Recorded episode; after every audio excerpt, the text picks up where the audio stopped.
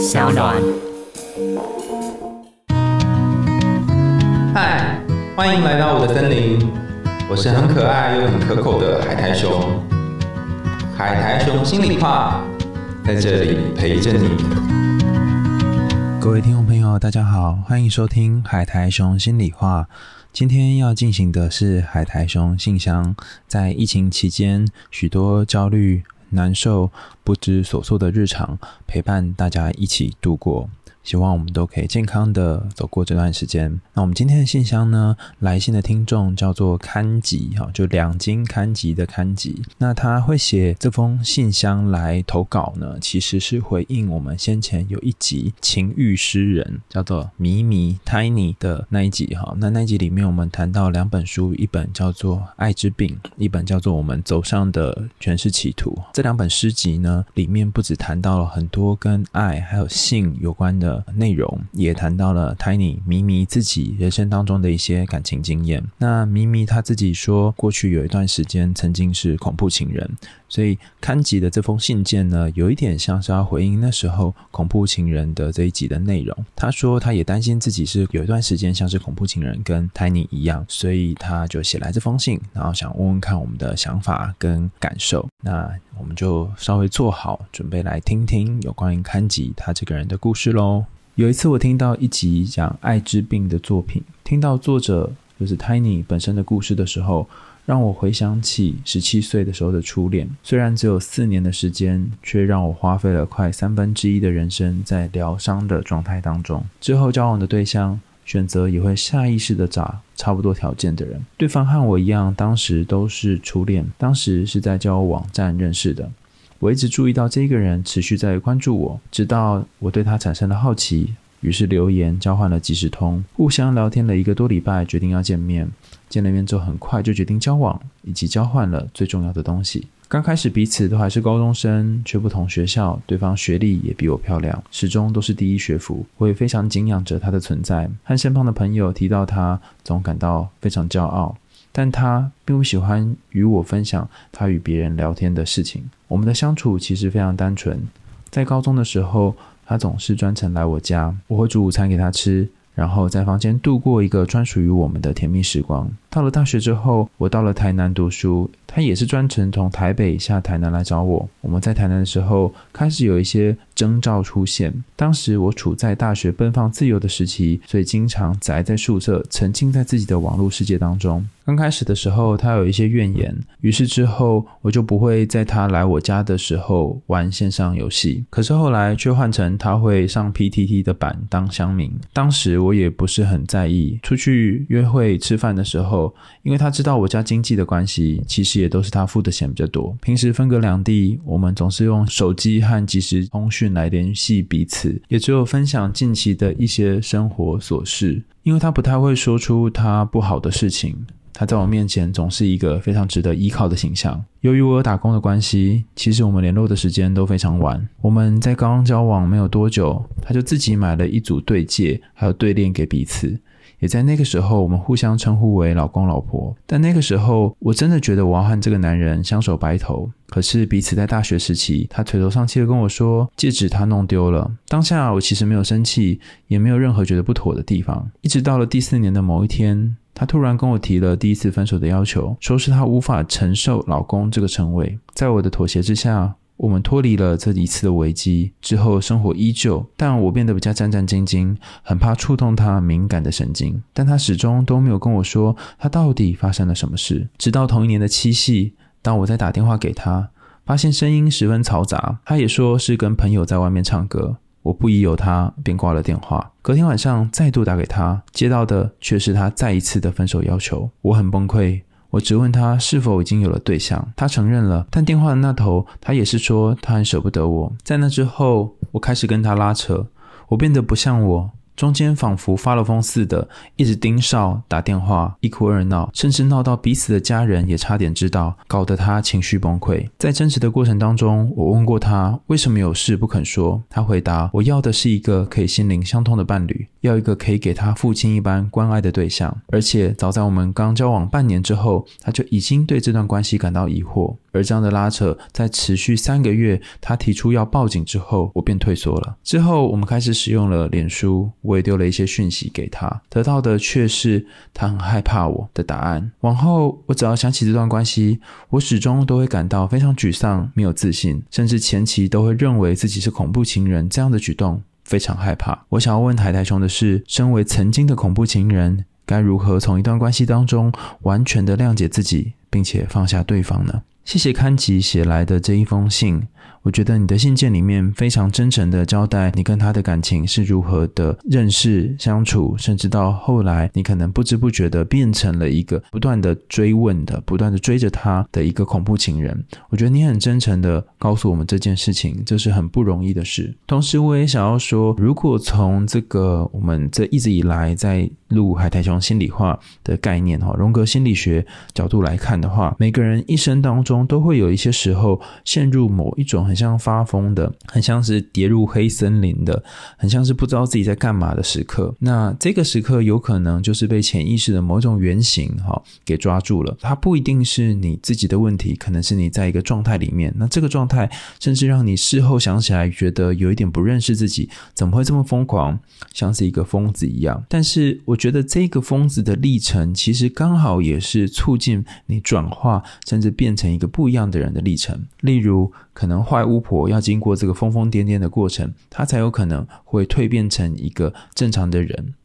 所以。在你的故事里面，可以看到你对于过去这段经历，其实是有一点觉得为什么那时候会这样，甚至没有办法接受自己曾经有这样的过往，然后也影响了日后对于感情的一个想法，还会在感情当中会有些担心等等。那我相信这个经历对任何人来说都是一个呃很重要，而且可能很不舒服的经历。同样在聆听的这些朋友，如果也有过类似的，就是无法接受自己某一个部分的自己。的感觉的话，那该怎么办呢？我这里找到了一个我觉得还蛮不错，可以作为参考的心理治疗方法，叫做 R A I N 啊，四个步骤是跟冥想有关的步骤。它其实是那个正念 Mindfulness 这个系列疗法当中的其中一个。那提出的人叫做 Michelle。McDonald，她是一个女性的治疗师。她在提出这个概念之后呢，受到大家的欢迎，也有不同的改版。那我先给大家看一个一般的版本哈。这个一般版本的 R A I N 呢，分别指的是四个步骤：R 是 Recognize，就是认识或觉察；A 是 Accept，就是接受；I 是 Investigate，就是投入深入其中；N 是 Non。Identify 就是不要再去辨认这个东西，或者是不要把自己框住。那我们来讲一下这四个步骤。首先，recognize 是了解你到底发生什么事情，就是 notice what's going on，了解你发生什么事情。然后在这个时刻，你的内在跟外在发生了什么？你可以稍微站往后一点，感觉一下你自己怎么了。然后，如果你可以感觉到自己怎么了，或许可以帮你这个状况做一个命名。举例来说，像刚刚的例子里面，你可能会想起自己某个时候是一个恐怖情人，然后你可以稍微退一步想一想，诶，这里发生了什么？有一个人，有个男孩或一个女孩，现在觉得自己是一个恐怖情人。那如果我们帮这个东西命个名字，可能是说这是一个有关于恐怖情人的想法，或者是恐怖想法出现了。那当你了解到这里有一个恐怖的想法出现，而这个恐怖想法跟你是一个不等同的状态，也就是说，你并不等。于这个恐怖的想法，你稍微推一点点出来，就能够长出一些处理这个现况跟感觉的能力。接下来第二个步骤叫做 acceptance，接受你现在的经验，然后接受这个不舒服的经验，让你的感受和想法流窜你的全身，留在这个当下。当你正在做这件事情的时候，你要对自己有一个关爱的感觉，然后不要批评自己。那什么叫做接受这个状态，然后不要批评自己呢？比方说，你可能会出现一个念头是：哎呀，我是一个恐怖情人，或是我怎么曾经做出这种让我觉得很疯狂，甚至是很不像我的行为？你可能会有很多的自我批评、负面的声音跟自己说。我好烂哦！我怎么会做这些事情？我怎么会去伤害一个人？但在这个时刻，有关 acceptance 接纳的时刻，你可以先不要批评自己，你可以采取的方式是关怀自己。那什么是关怀呢？想象有一个人，他其实状况不是很好，然后需要你蹲下来好好关心他，你会怎么跟他说呢？你可以想象那个时候的自己其实是好惊慌、好不知所措。好怕自己爱的人就会因此而远离自己，好怕这一段持续了一段时间的感情就会因为这样的一个人的出现而变得无法再继续了。那个好害怕、好担心的自己，你可以蹲下来告诉他说：“没关系，有我在，我在这里，我会好好的陪你。你一定很难过吧？你一定很不舒服吧？你一定很紧张跟焦虑吧？”试着在旁边陪伴着他，用温柔的声音，而不是用批评的声音。当你让这些不舒服的感觉暂时留在你的身体上，并且邀请出一个接纳的声音的时候，其实你也会觉得舒服许多。第三个步骤我们称作 investigation，就是投入。你可以将自己的思绪投入在现在，保持着一种好奇跟开放的心情去想：诶，到底是发生什么事情？这个时候，你同时也可以用那个关怀的、慈悲的、照顾的。安慰的自己来对自己说话，比方说是什么激发了你好像觉得自己是恐怖情人，自己很糟糕，自己很不好这种念头呢？你可以回想这样的念头让你联想到什么，甚至是你觉得这个恐怖情人的感觉会让你有什么样的担心吗？曾经有一些朋友告诉我说，当他发现自己在感情里面是充满焦虑，他们可能是焦虑依恋者，或者是恐怖情人的样态出现的时候，他们就会想起自己的爸爸在他小的时候曾经酗酒，然后不断的。出手打自己的母亲，他很害怕自己有一天变得像爸爸一样恐怖，变得像爸爸一样会出手打妈妈。也有一些人告诉我说，他小时候母亲呢长期沉迷在药物跟酒精的滥用当中，所以每一次只要妈妈一生气，一觉得这个感情里面有些事情不如他意，他就不断的打电话给父亲，甚至用吞药。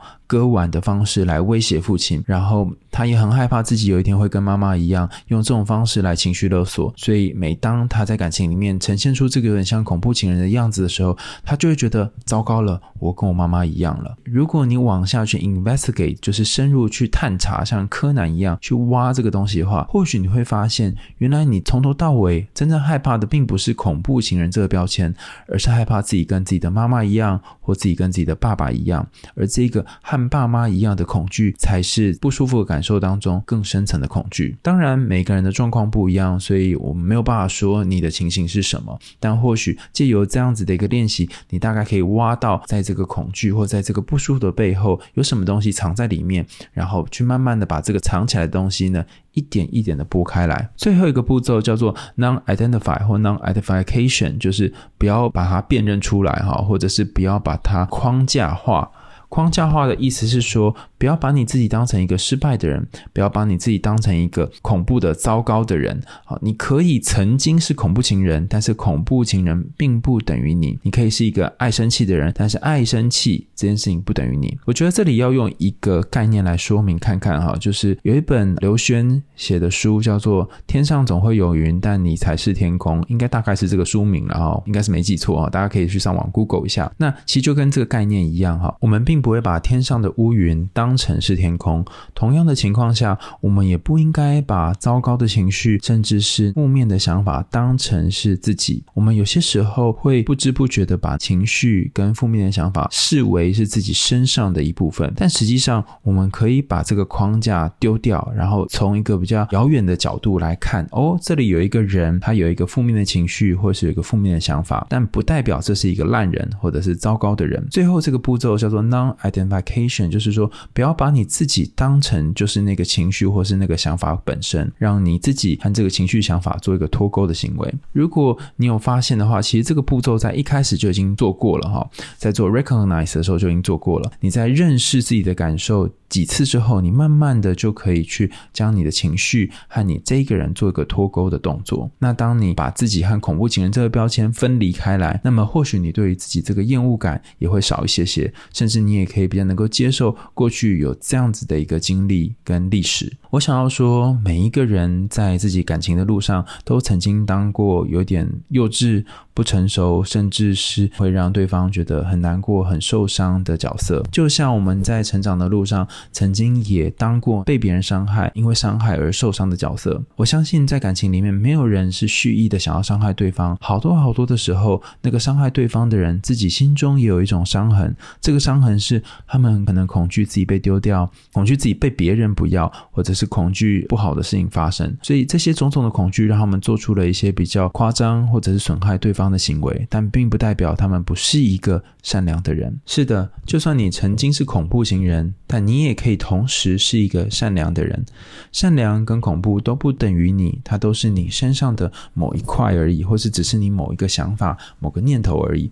当你转变你的念头，或者是稍微转变你对自己的看法，你这个人本身也会呈现不同的样态。或许在往后其他的感情关系当中，你还会是反复的去寻找跟这个初恋对象有雷同的特质或个性的人，也或许他的影子还会存在你往后的恋爱当中。但有一件事情是确定的，就是你已经知道了你在这段感情里面呈现出恐怖型的样子，会让对方觉得痛苦和不舒服。所以下一次当你在做出想要盯梢或者是夺命连环扣的行动的时候，你可以给自己一个提醒，告诉自己说：“我曾经做过这样的事。”但那是过去时候的我，我接纳那时候的我。不过现在随着时间，我应该要变成一个自己喜欢的人，变成自己喜欢的样子。那我不再会跟过去一样做出那些伤害彼此的事情。当你愿意跟自己说这样的话，当你愿意告诉自己一些比较正面、鼓励、安慰的话，而不是用批评的话来跟自己对话的时候，或许你心中那一个曾经受伤的自己，曾经觉得糟糕的自己，